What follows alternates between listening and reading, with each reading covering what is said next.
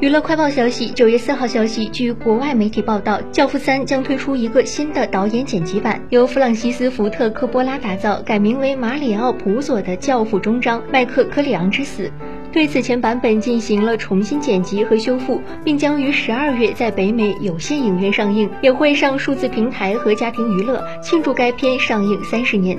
科波拉表示，新片名是出于他和《教父》小说作者马里奥·普佐的喜好及起初的意向，且他为了这个新版本打造了新的开头和结局，并调整了一些镜头、场景和音乐，篇幅缩短了，画面和声音也进行了重置。科波拉的制作公司对原片进行了 4K 扫描和逐帧修复，原版《教父三》和这个新版都得到了重置，新版的剪辑和修复都由科波拉把控。他表示，对自己来说，这个版本是《教父一二》更恰当。的结局，并感谢派拉蒙愿意让自己重新打造。